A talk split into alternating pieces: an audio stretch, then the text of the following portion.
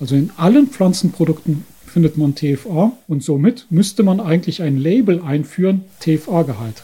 Wie viel TFA ist in den Produkten enthalten? Und was wir sagen können, ist, dass die TFA-Gehalte jetzt in Wein mindestens das Doppelte, teilweise das Fünffache von dem haben, was sie im Wasser haben dürften. Im Wasser ist der Leitwert jetzt bei 60 Mikrogramm pro Liter. Im aktuellen Wein haben wir Werte von 100 bis 300 Mikrogramm pro Liter.